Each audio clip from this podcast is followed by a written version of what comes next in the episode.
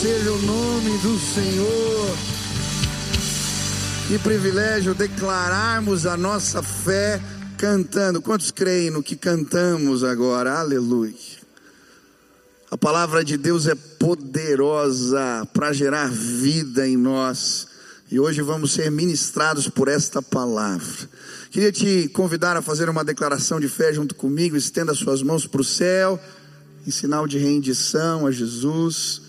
Repita assim: Senhor Jesus, eu marquei um encontro contigo esta manhã. Eu abro meu coração para receber tudo aquilo que o Senhor tem para a minha vida. Fala comigo agora, em nome de Jesus. Amém. Amém. Dá um sorriso aí para quem está do lado, diga: Deus vai falar contigo hoje. Que bom que você está aqui. Aleluia. Pode sentar no seu lugar. Antes de começar a pregar, eu quero dar um aviso. Eu não sei quantos aqui acompanharam alguma vez a live de oração às seis horas da manhã. Levanta a mão, olha, bastante gente. No dia 9 de fevereiro, nós vamos retornar às lives às seis horas da manhã. É o dia que completa dois anos que começamos esse movimento. Eu quero voltar a orar com vocês. Estou com saudades de orar ah, de manhã junto com os irmãos. Bom, hoje eu quero falar sobre batalha espiritual, sobre uma guerra invisível que enfrentamos. Obrigado, pastor. E eu queria convidar os irmãos a ler junto comigo Efésios capítulo 6, versículo 10 em diante, Efésios capítulo 6, versículo 10. Esse versículo no café da manhã, às vezes, eu ensino às crianças algum versículo da Bíblia. Essa semana foi esse. Se elas decoraram, meus filhos têm quatro e cinco, vocês podem decorar também. Repita assim comigo: sejam fortalecidos no Senhor e na força do seu poder. Mais uma vez, sejam fortalecidos no Senhor e na força do seu poder. Alguns já, alguns já falaram tudo, né? E ele continua então, o texto continua dizendo: vistam toda a armadura de Deus para poderem ficar firmes contra as ciladas do diabo. A nossa luta não é contra carne e sangue, mas contra principados e potestades, contra dominadores deste mundo tenebroso contra forças espirituais do mal nas regiões celestes. O que, que o apóstolo Paulo está falando aqui? Ele está falando de uma guerra invisível. Há quase dois anos nós estamos enfrentando uma guerra contra esta pandemia e milhões de pessoas tiveram suas vidas ceifadas. Embora não possamos ver não quer dizer que a guerra não existe. O mesmo acontece no mundo espiritual. O fato de não enxergarmos não quer dizer que algumas realidades não existem. Eu lembro um culto, eu estava pregando aqui, era um domingo à noite, e lá em casa nós tínhamos uma situação, sabe aquelas situações emperradas, que você tenta resolver de um jeito, de outro e não consegue. Eu estava no meio do culto e o Espírito Santo me incomodou, dizendo: Michel, isso é espiritual. Eu lembro que terminou o culto, estava o Luizinho, o Pedrinho aqui. Eu falei: vamos subir lá para orar. Vocês ficam comigo no final do culto. E nós subimos para orar. E eu lembro bem a minha oração naquele dia. Eu disse: Deus, isso que está acontecendo é espiritual, quando eu voltar para casa, eu quero que esteja resolvido. O Senhor pode, quebra todo tipo de fortaleza. Quando eu cheguei em casa, minha esposa, quando eu abri a porta, já me deu a notícia. Está resolvida aquela situação. Eu falei, ah, eu sei o que aconteceu. Existe uma guerra invisível. E a Bíblia nos dá conta dessa guerra. Em Daniel capítulo 10, a Bíblia nos fala que Daniel estava buscando uma revelação de Deus, uma resposta da parte do Senhor e ele jejua durante 21 dias, ora durante 21 dias procurando essa resposta, mas a Bíblia fala que um principado da Pérsia se opõe ao mensageiro de Deus, o anjo que traz a notícia. Uma guerra espiritual estava acontecendo, tentando privar aquele homem da resposta de oração. A Bíblia também vai nos apresentar essa realidade no livro de Êxodo, quando a Bíblia nos fala a respeito da guerra entre o povo de Israel e os Amalequitas.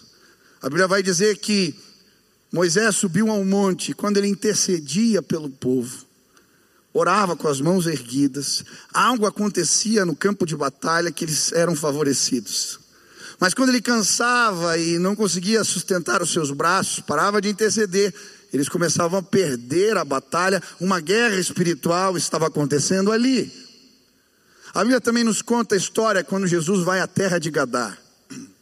Ali ele se depara com um endemoniado gadareno, mas no caminho, no mar da Galileia, a Bíblia diz que o mar fica revolto. Havia uma espécie de resistência, querendo impedir Jesus de chegar naquele lugar onde aquele moço seria liberto. A Bíblia diz que Jesus repreende o mar. Quando ele chega ali, aquele jovem é completamente liberto. Uma guerra espiritual estava acontecendo. Sabe, a minha oração hoje é que os seus olhos sejam abertos a minha oração hoje é a mesma de Eliseu, quando olha para o seu servo e pede ao Senhor que abra os seus olhos, e ele então é capaz de perceber o que antes não entendia.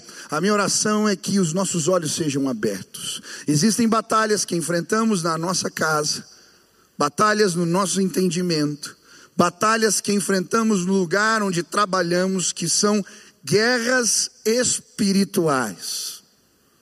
A Bíblia vai nos falar dessa realidade em 1 Pedro, no capítulo 5, versículo 8. A Bíblia vai dizer: sede sóbrios e vigilantes. O diabo, vosso adversário, anda em derredor como um leão que ruge procurando a quem possa tragar. Existe uma guerra acontecendo, mas há poder no nome de Jesus. Existem armas espirituais à nossa disposição que nos fazem vitoriosos nestas batalhas. E hoje eu queria te ajudar a se equipar, a vencer o combate da fé dentro da sua casa, no seu dia a dia, na sua mente, em nome de Jesus. Quantos querem ser vitoriosos na batalha da fé? Amém. A Bíblia vai nos apresentar um cenário interessante aqui nesta carta de Efésios. O apóstolo Paulo, quando escreve essa carta, ele está preso em Roma. Esta é a sua primeira prisão, no ano de 61, 62, depois de Cristo. Paulo é preso duas vezes na cidade de Roma. A segunda prisão, ele já está sentenciado à morte e ele é lançado numa masmorra, um lugar escuro, úmido, onde as pessoas saíam dali ou leprosas ou destinadas à morte. Mas a primeira prisão de Paulo era uma prisão domiciliar. Ele ainda seria julgado. E nessa primeira prisão ele está numa casa, ele tinha algumas regalias, ele podia receber visitas, ele tinha acesso aos seus pergaminhos. Mas nesta prisão domiciliar ele era guardado por guardas pretorianos. Esses guardas ficavam algemados ao apóstolo Paulo em turnos de seis horas, guardando aquele homem. É por isso que ele vai dizer na carta aos Filipenses: As minhas algemas serviram para o progresso do Evangelho. Você pode imaginar você algemado com o apóstolo Paulo seis horas. Ele pregou o Evangelho para todos os guardas pretorianos. Mas eu creio que também olhando para as vestimentas, para as roupas, as armaduras daqueles homens, é que ele se inspira para escrever a respeito das nossas armas espirituais. E ele endereça agora essa carta aos Efésios, e ele está fazendo uma descrição para eles, entenderem como podem operar e vencer guerras espirituais. A terra de Éfeso era um lugar espiritualmente pesado um lugar cheio de misticismo ocultismo. Ali em Éfeso eram vendidas as letras de Éfeso, que eram espécies de amuletos, que as pessoas vinham de todos os cantos do império adquirir. Também era o lugar onde foi construído o templo de Diana dos Efésios, uma das sete maravilhas do mundo antigo, e era um lugar de cultos, de prostituição. A Bíblia vai falar que nesse lugar havia muita magia e misticismo. Quando as pessoas começam a se converter em Éfeso, elas traem os seus livros de magia e fazem uma fogueira. O valor dos livros é de 50 mil denários, diz a palavra, mais de um milhão de reais nos dias de hoje. Você pode imaginar o que imperava naquele lugar. Mas o apóstolo Paulo, quando começa a pregar a palavra em Éfeso, ele participa de um dos maiores despertamentos espirituais da história da igreja. Uma cidade com 300 mil habitantes é chacoalhada pelo poder de Deus. A Bíblia diz que, à medida que ele pregava, as pessoas pegavam até mesmo parte das roupas de Paulo e tocavam nos doentes e eles eram curados. Igrejas são plantadas, pessoas publicamente confessavam os seus pecados. Deus fez algo tremendo ali, porque um homem sabia operar no espírito usar as armas espirituais, entendia o caráter da sua batalha. E agora esse homem está ensinando a igreja a como lutar a batalha da fé. E hoje eu queria começar uma série de mensagens e te ajudar a vencer em nome de Jesus, um despertamento vai acontecer na sua casa, um despertamento vai acontecer entre os seus. Nós vamos lutar com propriedade a batalha da fé, as guerras espirituais. Quantos desejam isso? Amém. A primeira realidade que nós vamos estudar no que tange a guerra espiritual é a realidade das fortalezas do inimigo. Segunda Coríntios, no capítulo 10, versículo 4 e 5, a Bíblia fala sobre essa realidade. A Bíblia vai dizer porque as armas da nossa milícia não são carnais, mas poderosas em Deus para destruir fortalezas. E aí ele fala, anulando todo sofisma, todo argumento que se levanta contra o conhecimento de Deus levando cativos nossos pensamentos à obediência de Cristo. A Bíblia está falando aqui das fortalezas da mente, fortalezas do inimigo. É interessante, quero te dar um conselho quando estudar as cartas na Bíblia. Sempre volte ao livro de Atos. No livro de Atos nós vamos encontrar os contextos das plantações das igrejas. E no livro de Atos, no capítulo 19, a Bíblia vai nos contar como o Evangelho foi ah, pregado ou chegou na terra de Éfeso, mas também vai apresentar para nós alguns tipos de resistência espiritual que o apóstolo Paulo encontrou no campo missionário enquanto pregava a palavra e essas resistências, essas fortalezas, elas eram representadas pelos grupos que foram evangelizados ali na cidade de Éfeso. São sete grupos. Eu quero falar sobre esses sete grupos e apresentar para você sete tipos de fortalezas que nós vamos destruir em nome de Jesus. Amém? Ontem comecei essa mensagem e falei de duas fortalezas primeiro grupo que é evangelizado pelo apóstolo Paulo na cidade de Éfeso é o grupo dos discípulos de Apolo. A Bíblia fala desses discípulos que só conheciam o batismo de João, mas não conheciam o Espírito Santo. Apolo era um homem eloquente que conhecia a palavra e ele então prega nas sinagogas e alguns homens se convencem que Jesus era o Messias, mas eles não conheciam o Espírito Santo. E então, quando Paulo chega ali, ele prega o Evangelho, impõe as mãos sobre aqueles homens e eles recebem o Espírito Santo. Primeira maneira do inimigo tentar o impedir o avanço da igreja, o primeiro tipo de resistência espiritual é a igreja que não conhece o Espírito Santo. Discípulos que não conhecem a obra do Espírito. Por quê? A igreja sem o Espírito Santo é morta. A Bíblia, quando nos fala da obra do Espírito, ela vai dizer que é o Espírito quem sela com o selo da salvação. É o Espírito quem regenera, é o Espírito quem guia, é o Espírito quem convence do pecado, da justiça e do juízo, é o Espírito que impregna em nós a natureza de Deus através do fruto do Espírito: paz, longanimidade, mansidão, domínio próprio. É o Espírito que capacita a igreja com os dons. A igreja que não se move no Espírito, ou não conhece o Espírito Santo, ela é uma igreja morta. Em nome de Jesus, a obra do Espírito vai se manifestar na sua vida, em nossa igreja. Nós vamos avançar, amém? Segundo grupo que ele encontra, os judeus, que ele evangeliza na sinagoga. Essa era uma praxe do apóstolo. Quando chegava em determinado lugar, ele ia à sinagoga e apresentava Jesus mediante as Escrituras. Mas aí nesse lugar ele prega três meses e ele encontra um outro tipo de resistência espiritual. A Bíblia vai falar dos corações empedernidos, os descrentes.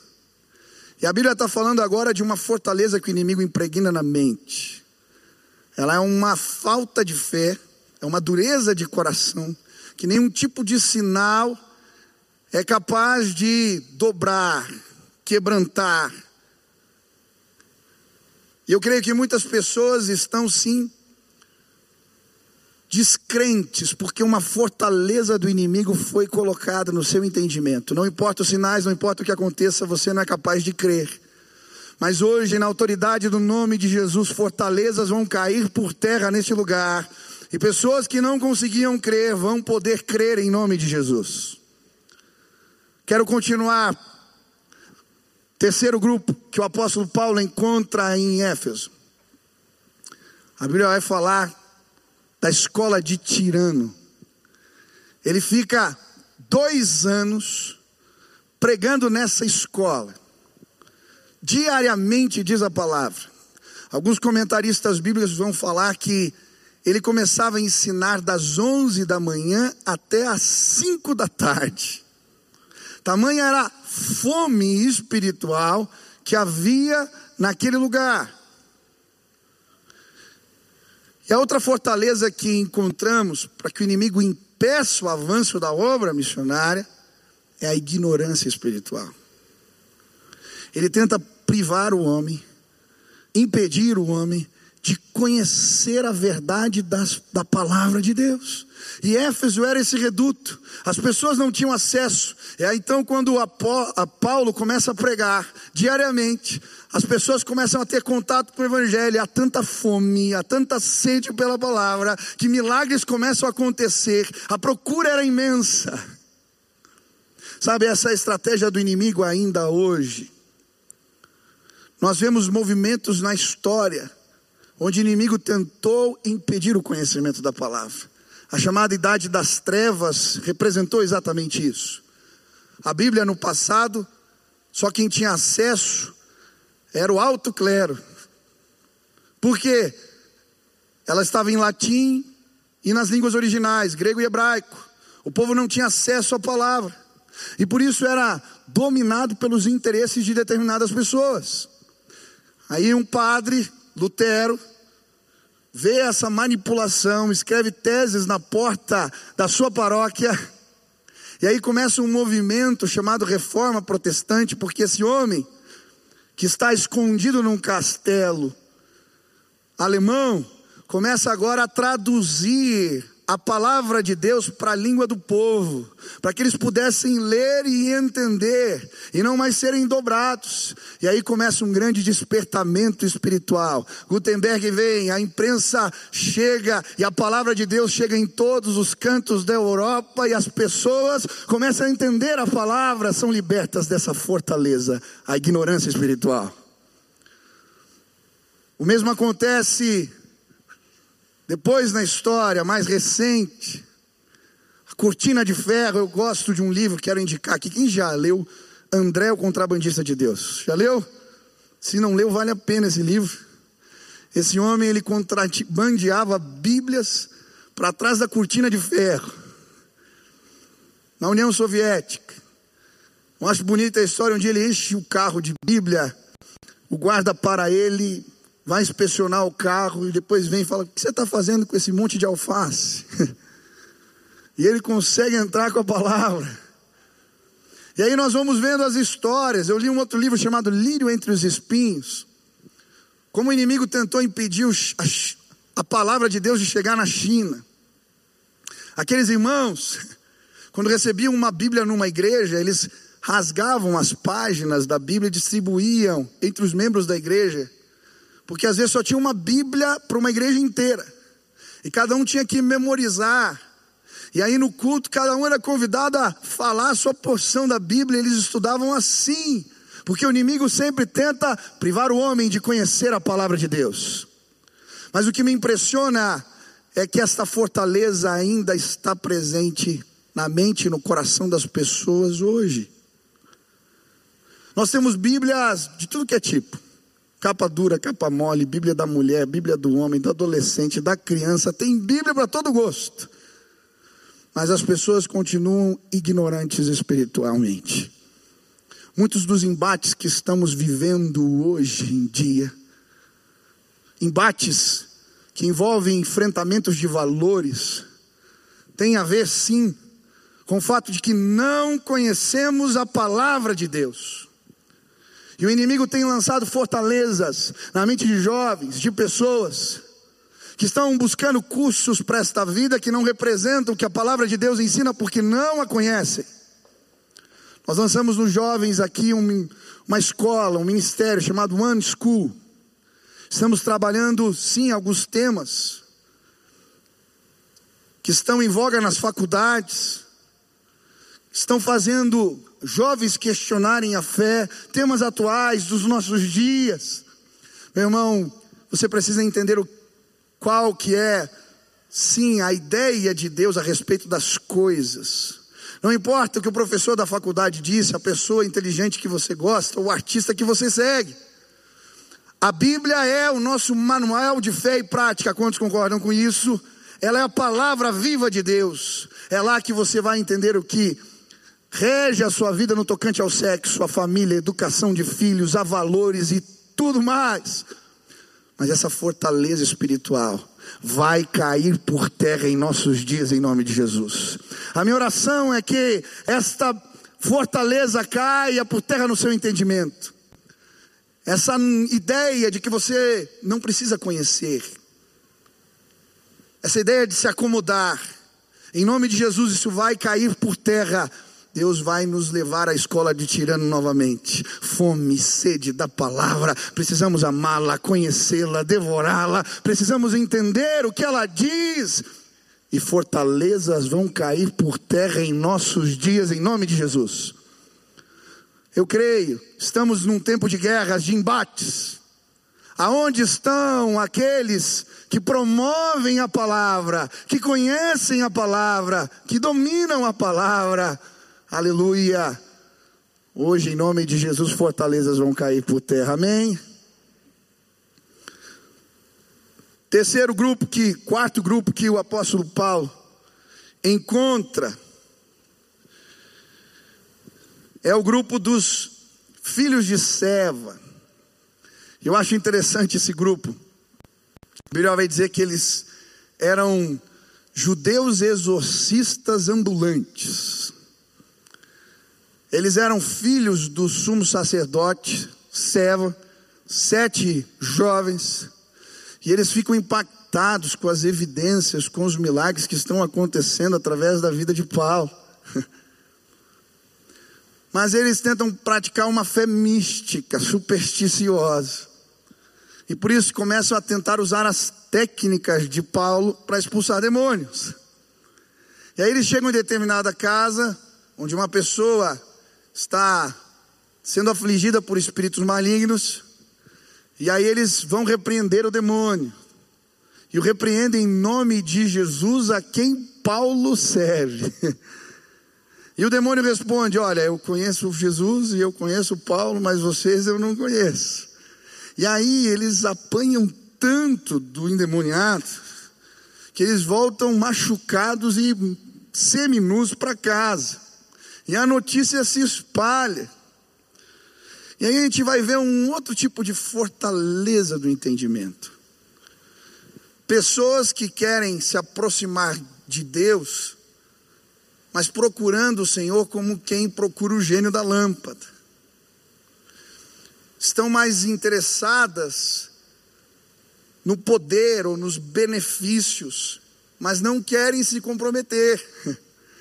Expulsam demônios em nome de Jesus que Paulo serve, não eu. E sabe, a Bíblia vai nos mostrar muitas pessoas buscando Deus dessa maneira. Em Atos 8, a Bíblia fala de Simão, o mágico.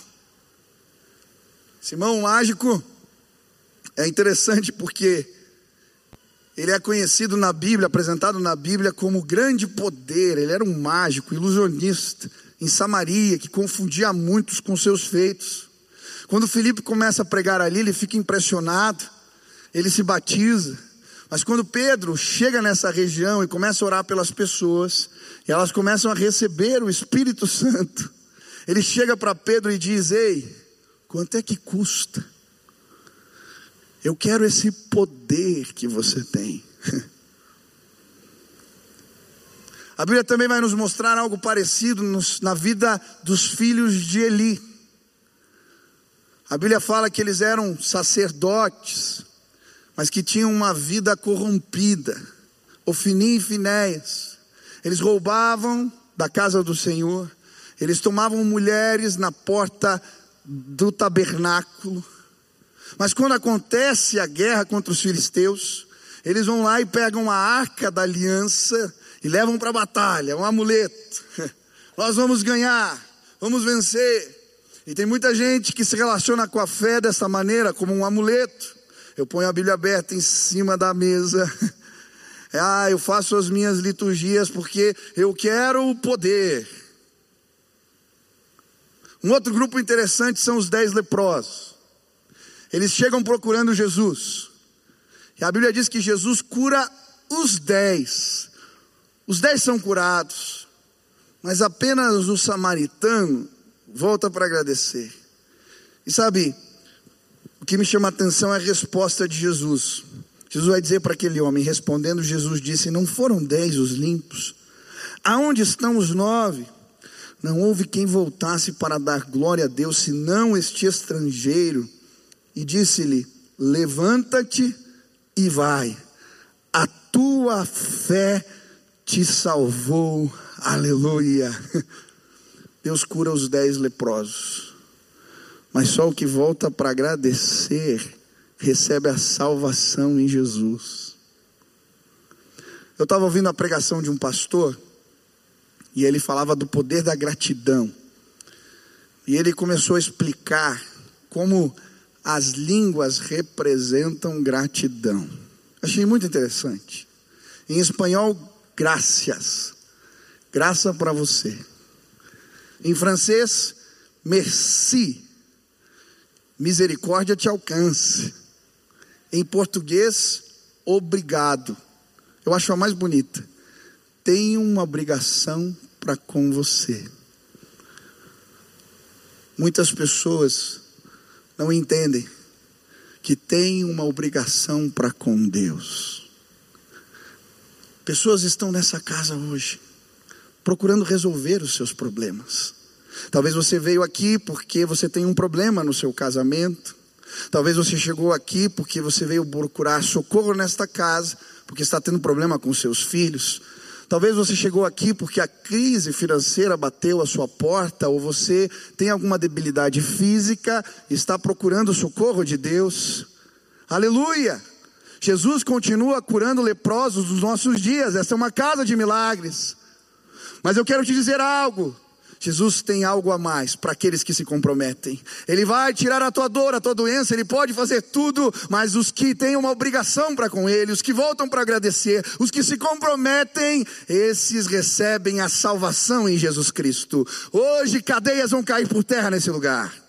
Fortalezas do entendimento. Pessoas que se relacionam com Deus da forma errada vão entender a verdade da palavra e ao se aproximarem de Jesus, vão ouvir a sua voz dizendo: Você tem parte comigo. Ah, hoje vai, porque a salvação chegou na sua casa. Eu vejo agora sim fortalezas caindo por terra no entendimento de pessoas em nome de Jesus. Mas a Bíblia continua apresentando o avanço, o progresso do Evangelho na cidade de Éfeso. E ela vai nos apresentar ainda outro grupo. A Bíblia diz que Demétrio, que era um ourives, que fazia nichos de prata, para os artífices da região colocarem as imagens de Diana dos Efésios, ele faz um verdadeiro motim. Ele reúne o sindicato dos artífices. E ele fala: olha, se o apóstolo Paulo continuar pregando aqui, nós vamos perder os nossos lucros, nós vamos perder a nossa profissão. E então eles começam um verdadeiro tumulto na cidade de Éfeso. Aqueles homens vão para as ruas e começam a gritar: Grande é Diana dos Efésios, grande é Diana dos Efésios, grande é Diana dos Efésios.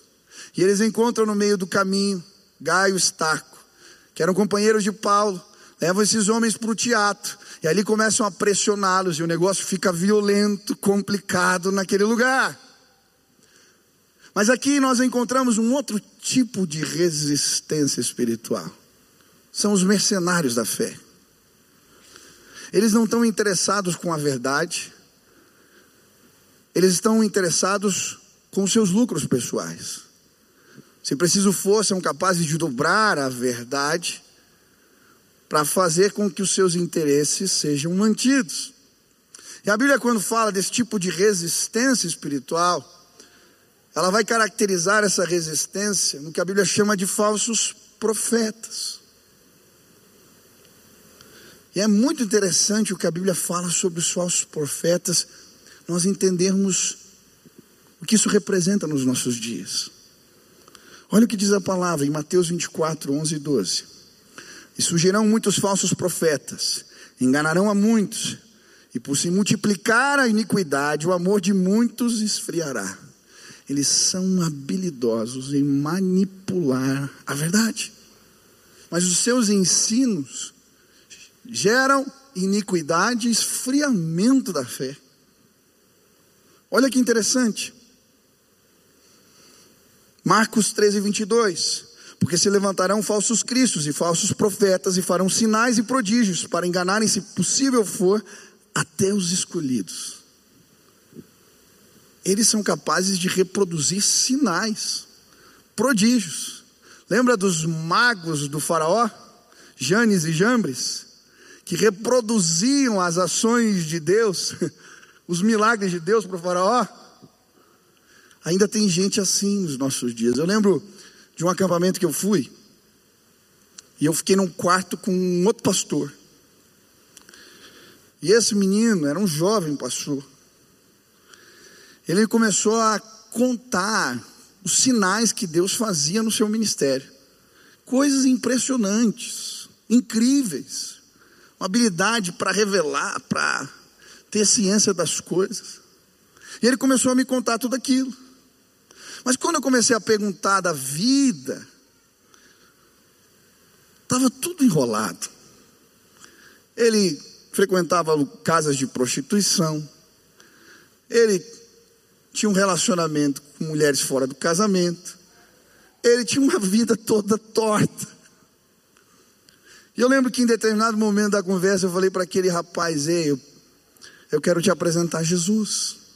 E como assim? Eu sou pastor. Eu falei: Não, você conhece os sinais, você é um falso profeta. Como assim você está dizendo para ele? Você não conhece a verdade do Evangelho. Eu comecei a discipular aquele moço durante o acampamento. Sabe o que aconteceu? No final, aquele pastor estava de joelhos na beira da cama, entregando a vida para Jesus e confessando os seus pecados. Fortalezas caíram naquele lugar. Cuidado. A Bíblia vai dizer que existem falsos profetas que ensinam falsa sabedoria. Segundo Pedro 2 vai dizer e também houve entre os povo falsos profetas, como entre vós haverá também falsos doutores que introduzirão encobertamente heresias. Tem muita gente que fala bonito, gente, que tem título, que é doutor, mas que está torcendo a palavra de Deus, está atualizando, está fazendo tanta coisa com a Bíblia. E tem um monte de gente que fica batendo palma, porque não é capaz de perceber que por trás de um intelectualismo existe engano. Eles têm aparência de piedade. Mateus vai dizer, são falsos mestres, e a Bíblia vai falar que eles são como lobos vestidos de ovelha, aparência de piedade. Eu lembro de um grupo aqui na época dos adolescentes, jovens se envolveram com um grupo que ia pregar Jesus na política, na faculdade.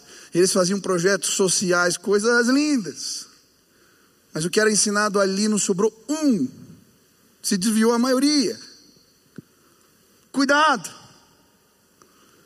Sabe, tem muita gente sendo ensinada, nutrindo a fé de maneira errada. Gálatas vai falar dos anjos amaldiçoados. Cuidado, tem aparência de luz, mas representam engano. E tem gente fazendo alianças erradas. Cuidado com as alianças que você faz casamento, sociedade, tantas, submete ao crivo de Deus, cuidado. Sabe, eu creio que nós nunca estivemos tão perto dos falsos profetas como em nenhum outro momento da história. Eles estão à distância de nós de um clique, de um endereço na internet. E tem muita gente sendo seduzida e enganada por valores que não representam a palavra de Deus. Fortaleza espiritual. Mas, pastor, o que, que eu faço? Como é que eu me protejo disso? A Bíblia vai falar de alguns filtros importantes que precisamos levar em conta. Primeiro filtro, o fruto. A Bíblia vai dizer em Mateus 7: pelo fruto os conhecereis.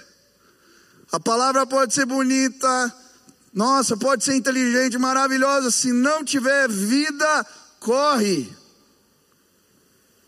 Segundo, a prova do Espírito. A Bíblia diz em 1 João: provai os Espíritos. Quantos tem o Espírito Santo aqui? Levantem as mãos. Deus te deu discernimento. Coloca ao crivo do Senhor, Ele revela. Terceiro, maturidade espiritual. Efésios 4. Ele vai falar que temos que buscar a estatura de Cristo o conhecimento dele, para não sermos levados pelos ventos de doutrina. Tem muita gente que é um eterno bebê na fé, se converte, mas daí não faz discipulado direito, não faz nenhum curso, nenhum treinamento na igreja, não aprofunda na fé, não vai em célula, passa 15 anos e continua igual. Cuidado, você está vulnerável. Em nome de Jesus, nós vamos aprofundar na fé, amém? Deus tem mais. Último crivo, a palavra de Deus, quando Paulo e Silas chegam em Bereia, os irmãos de Bereia, lembra da classe aqui dos irmãos chamados Bereanos, lembra a classe dos Bereanos? Por que esse nome? Porque quando Paulo e Silas chegam trazendo uma verdade para eles nova, o que eles vão fazer? Pegam as escrituras para ver se tudo aquilo que o Paulo estava falando estava lá o crivo da palavra. Em nome de Jesus, fortalezas vão cair por terra. Quem você está seguindo na internet? Que tipo de alimento você tem, meu irmão? Se apropriado todo dia. Cuidado.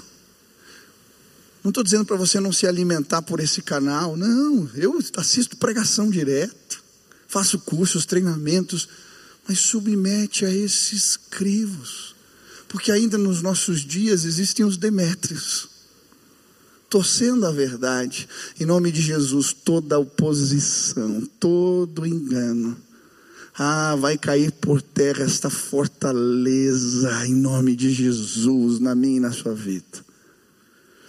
Último grupo que o apóstolo Paulo encontra, e a última fortaleza espiritual, tem a ver com esse grupo que a Bíblia chama asiarcas. Eu já tinha lido várias vezes a Bíblia e confesso que esse nome, dependendo da versão que você lê, ele não aparece. Sabe o que é asiarca? A Bíblia vai dizer que os asiarcas foram um, um grupo, quando Gaio e Estaco estavam ali no teatro e Paulo quer vê-los, defendê-los. A Bíblia diz que os discípulos o impedem de ir àquele lugar e também os asiarcas. Mas quem eram esses? Os asiarcas eram homens ricos, muito ricos, que financiavam as festas pagãs e o culto ao imperador naquele lugar. E por isso, eles recebiam muitas vezes um título de asiarcas. Eles eram uma espécie de grãos, mestres, sacerdotes, que eram reconhecidos por financiar o culto ao imperador. E é interessante porque esses homens eram amigos de Paulo e tentaram defender. E sabe, aí a Bíblia vai nos apresentar um outro grupo e um outro tipo de fortaleza: os simpatizantes da fé, os amigos do Evangelho. E a fortaleza que o inimigo impregna é que eu não preciso sair da superficialidade, da casca, eu posso ser um amigo do Evangelho. Eu lembro que na escola eu evangelizei um colega de classe. Sabe aquele cara gente boa? Pensa num cara gente boa, era esse meu amigo.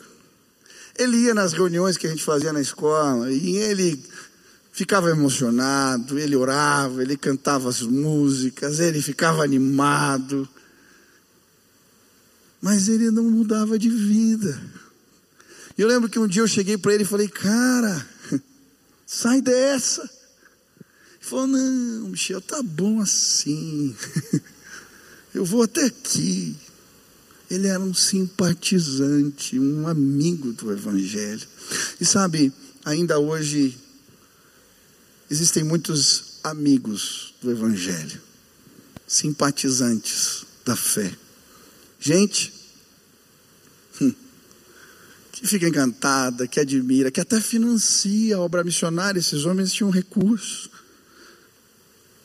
mas eles não querem se comprometer. Eles acham que é suficiente. Se eu for lá de vez em quando, se eu participar de algumas reuniões, se eu ajudar, mandar oferta, tá tudo bem. E aí, o inimigo aprisiona essas pessoas. E o evangelho transformador não gera fruto em suas vidas. Hoje, simpatizantes da fé vão ver fortalezas do entendimento caindo por terra e vão reconhecer Jesus. Existia um último grupo. A Bíblia vai chamar o grupo dos que creram. Paulo estava pregando. E agora esses que creram chegavam nas reuniões, começavam a confessar seus pecados publicamente, abandonar, queimar as alianças com o passado e se entregavam completamente à mensagem do Evangelho de Deus. Hoje, neste lugar, Deus vai encontrar muitos que creem. Eu não sei com qual grupo você se identifica. Eu não sei qual fortaleza do entendimento o inimigo tem tentado estabelecer na sua vida para impedir que você avance, cresça na fé. Eu não sei, talvez no lugar onde você vive, ou entre as pessoas que você convive, essas fortalezas estejam presentes. Mas há poder no nome de Jesus para destruir fortalezas todo argumento e sofisma que se levanta contra o conhecimento de Deus. Nós temos armas espirituais. Hoje, pessoas vão nascer de novo nesse lugar. Hoje, sim, cadeias vão cair por terra. A Bíblia diz: Conhecereis a verdade, e a verdade vos libertará. Eu quero orar por você. Existem batalhas que você tem enfrentado, uma guerra invisível. Mas hoje eu queria orar para que Deus te fortalecesse na força do seu poder. Nós vamos vencer as guerras em nome de Jesus. Você ouviu essa palavra e quer orar pedindo, Deus me ajuda a vencer essa guerra. Fica de pé no seu lugar, eu quero orar por você agora em nome de Jesus.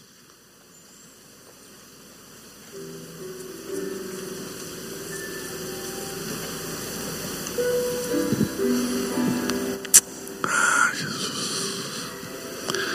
Pai querido, na autoridade do nome de Jesus, eu quero pedir agora fortalezas do entendimento caiam por terra nesse lugar. Pai, eu quero pedir que o teu espírito se mova com liberdade, que os meus irmãos sejam equipados no espírito para os enfrentamentos. Algumas batalhas são pesadas, algumas guerras que enfrentamos dentro de casa, no lugar que trabalhamos, nas nossas mentes. Mas há poder no nome de Jesus para nos trazer vitória e vitória completa. E eu quero clamar agora em nome de Jesus, que neste instante, enquanto clamamos neste lugar, o teu espírito se mova e que fortalezas no entendimento caiam por terra agora neste lugar. Que pessoas sejam libertas, fortalecidas na força do Senhor e no seu poder. Nos capacita, nos equipa, nos usa para o louvor da tua glória. Nos dá vitória, Pai, em nome de Jesus. Amém. Eu preciso fazer mais um convite. Se você veio aqui hoje e identificou uma fortaleza dessa, no seu entendimento, talvez você seja um amigo do Evangelho, talvez você busque apenas benefícios da fé, mas não se compromete. Talvez Deus te mostrou algo que você precisa arrumar, caminhos, e hoje você quer pedir, Deus, eu quero me comprometer. Eu entendi, eu entendi a palavra, algo acendeu dentro de mim, eu entendi a mensagem. Aonde você está, levante sua mão bem alta. Eu quero orar por você agora. Amém. Deus abençoe, Deus abençoe, Deus abençoe. Aleluia. Deus abençoe, Deus abençoe, Deus abençoe. Pai, na autoridade do nome de Jesus, que essas fortalezas se despedacem agora. E que irmãos possam confessar a Jesus agora possam nascer de novo, possam receber a, sim, a manifestação do teu Espírito, que haja salvação nesta casa, para o louvor da tua glória. Faz assim, Pai, opera entre nós. Essa é a nossa oração, em nome de Jesus. Amém. Vamos adorar a Deus.